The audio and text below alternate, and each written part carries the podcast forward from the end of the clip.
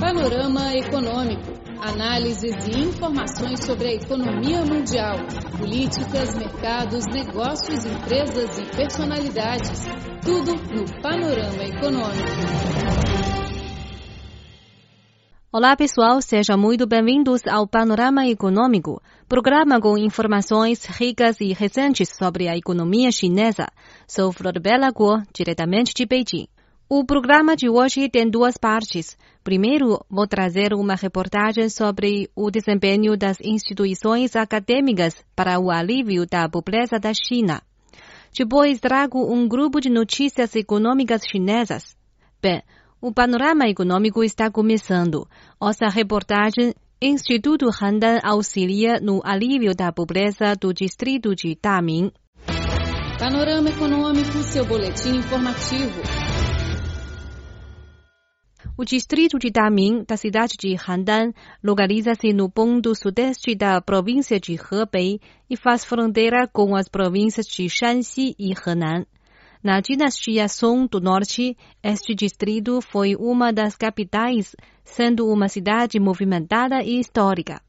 Mas atualmente, Daming está listado nos distritos mais pobres da China. Muitas pessoas e instituições participaram da luta contra a pobreza. Entre elas estão escolas e universidades. Hoje falamos sobre o apoio do Instituto Handan no alívio da pobreza do distrito de Daming. O distrito Handan, que tem 112 anos de história, ajuda no alívio da pobreza das três vilas do distrito Daming, Biancun, Zhaozhuang e Dahuozhuang. Mesmo sendo totalmente pobres, as vilas têm diferentes dimensões, população, nível de educação e, por isso, têm distintos motivos de pobreza. O chefe da aldeia, Biancun, Zhang Changshan, resumiu os principais. 呃，八十多户，二百六十二户人。银兵跟那银学，连人上大。 A nossa vila tem mais de 80 famílias, 262 pessoas pobres. Entre os motivos da pobreza, posso citar doença ou deficiência de membros da família, despesa no ensino superior dos filhos, falta de mão de obra ou ausência de domínio em algum conhecimento ou tecnologia. Como são diferentes causas de pobreza, exige-se uma diversidade de auxílio. O Instituto Handan salientou o conceito de precisão no alívio da pobreza. Enviou nove professores, formando três equipes que foram fixadas em cada uma das vilas. Eles entraram em cada família pobre para efetivamente conhecer a fundo os problemas e classificar conforme as situações, dando apoio por meio dos conhecimentos e recursos sociais que dominam. Em Biancun, o Instituto Handan e a Companhia Limitada Bisheng de Desenvolvimento Agrícola criaram conjuntamente uma base de cultura de cogumelos, além de cultivarem grande área com alhos e nogueiras. O gerente da companhia, Zhang Jingdong, apreciou o esforço do governo pela estimulação das indústrias em erradicação da pobreza. 做了几年这个土地流转，一直做农业这块。这一个咱家把咱整个家乡的老家的这些。 Tenho empenhado na transferência da terra em zona rural. Quero ajudar os pobres da minha terra natal a sair da pobreza e levar uma vida confortável. O governo lançou políticas de grande apoio à agricultura. Por exemplo, nesse ano, construímos quatro estufas com o apoio financeiro do governo. Além de criar estufas para a produção em grande escala de cogumelos, melões e pimentas, em muitas áreas foi introduzido o projeto de geração de energia fotovoltaica. O responsável do Instituto Handan, Liu Zhiguang, na Vila Dahuozhuang, nos contou que este projeto beneficiou muito os pobres incapacitados. 国家呢，呃，发展这个清洁能源、绿绿色能源是给予一定的补贴。现在 O governo fornece subsídios ao desenvolvimento de energia limpa. Ao gerar um grau de eletricidade, podemos receber 1,18 yuan, sendo isso o preço de compra do governo. Assim, alguns pobres incapacitados, tais como os portadores de deficiência que não conseguem desempenhar nenhuma atividade industrial, podem participar da geração de energia fotovoltaica. Os equipamentos fotovoltaicos instalados no telhado das casas não só geram eletricidade suficiente para a vila, mas também são importantes fontes de renda dos pobres incapacitados. Quando aos idosos saudáveis, os professores do Instituto Handan se organizaram e instruíram a desenvolver artesanato simples. Fábricas fornecem matérias-primas e compram produtos organizadamente. Este trabalho aumentou a renda familiar e adicionou diversão à vida. O trabalho da senhora Xue da vila Zhaozhuang é montagem de flores plásticas, o qual ela não considera nada cansativo.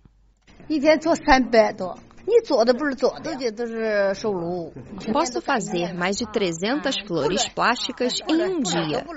Em casa não faço nada. Com este trabalho, posso ganhar dinheiro. Desde o ano passado, venho fazendo isso. O trabalho não é nada cansativo.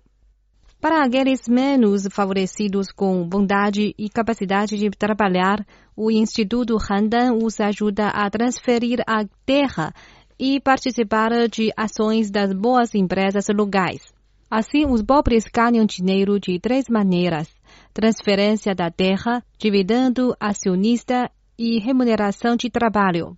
Os professores ainda ensinaram tecnologias avançadas de cultivo e plantio nas vilas.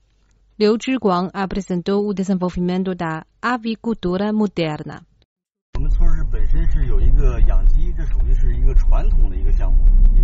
Criar galinhas é uma tradição da nossa vila, mas antigamente nós criávamos galinhas em oficinas familiares. Construímos uma casinha em que colocamos gaiolas e as galinhas eram criadas dentro dessas gaiolas. Agora temos dois galinheiros modernos. A alimentação e a limpeza são realizadas automaticamente. Além disso, há pessoas responsáveis pela prevenção de epidemias. O único trabalho artificial é colher ovos. Uma indústria tradicional se tornou moderna e ampliada. Os esforços do Instituto Handan são eficazes. Antigamente, entre os 485 famílias da Vila Bianchun, 100 eram pobres. Hoje, 92 famílias já se livraram da pobreza.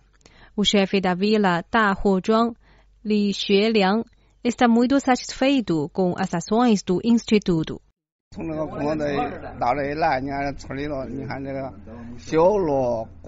Depois que a equipe de trabalho do Instituto Randan chegou à vila, construiu estradas, instalou equipamentos fotovoltaicos, galinheiros e estufas. Fez muito para os moradores. O reitor do Instituto Handan, Ma Jibin, acha que por meio da participação deste trabalho no alívio da pobreza, os professores e estudantes recebem uma oportunidade de capacitação.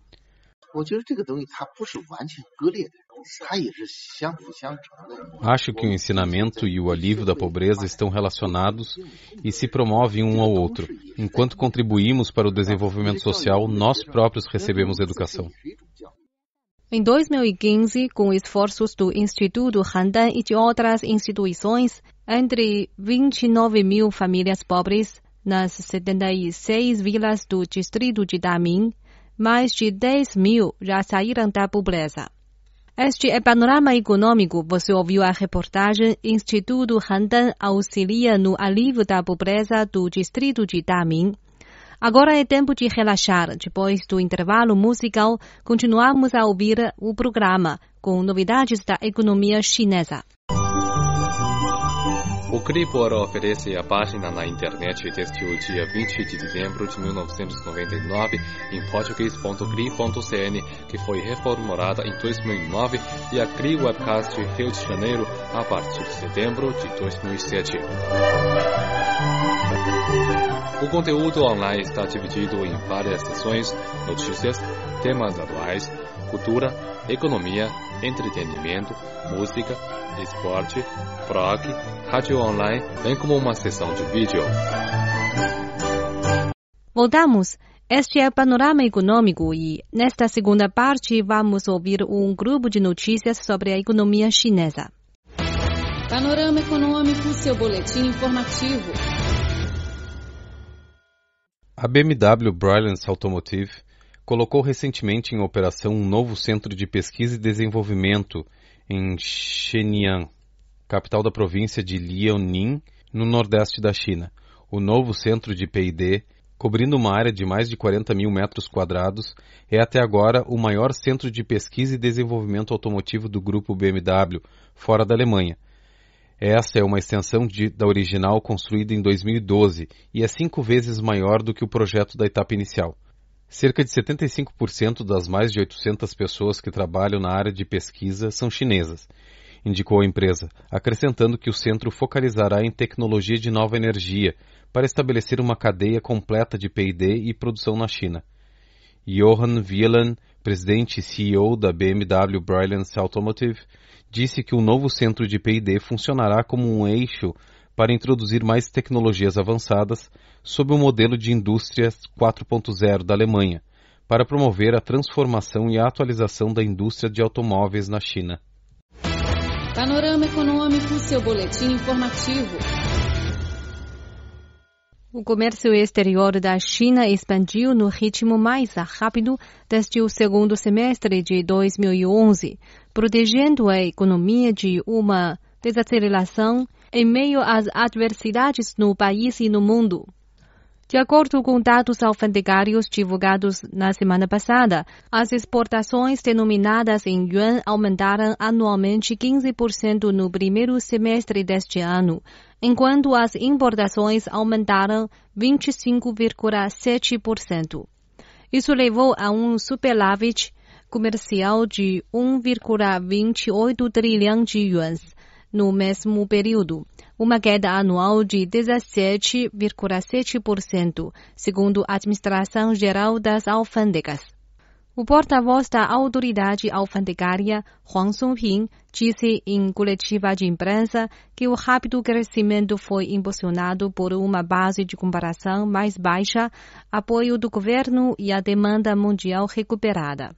Porém, ele trouxe atenção para uma posição firme no comércio exterior no segundo semestre deste ano, devido a uma base mais alta de comparação, incertezas no ambiente global e problemas profundos na economia doméstica. Panorama Econômico, seu boletim informativo. O investimento direto estrangeiro na parte continental da China aumentou 2,3% em termos anuais em junho, atingindo mais de 100 bilhões de yuans, o equivalente a 14,82 bilhões de dólares, mostraram os dados oficiais na semana passada. Segundo uma nota do Ministério do Comércio, no mês passado, 2.894 novas companhias com financiamento estrangeiro foram estabelecidas. Isso é um aumento de 14,3% em relação ao ano passado.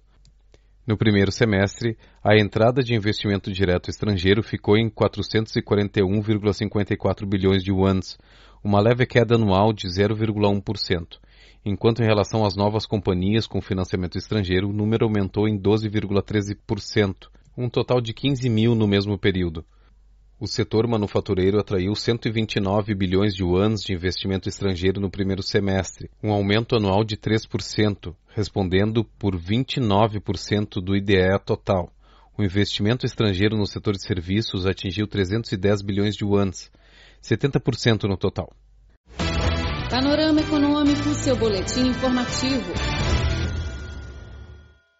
A China experimentou um rápido crescimento no empreendedorismo no primeiro semestre deste ano, com um aumento no registro de empresas e empresários independentes.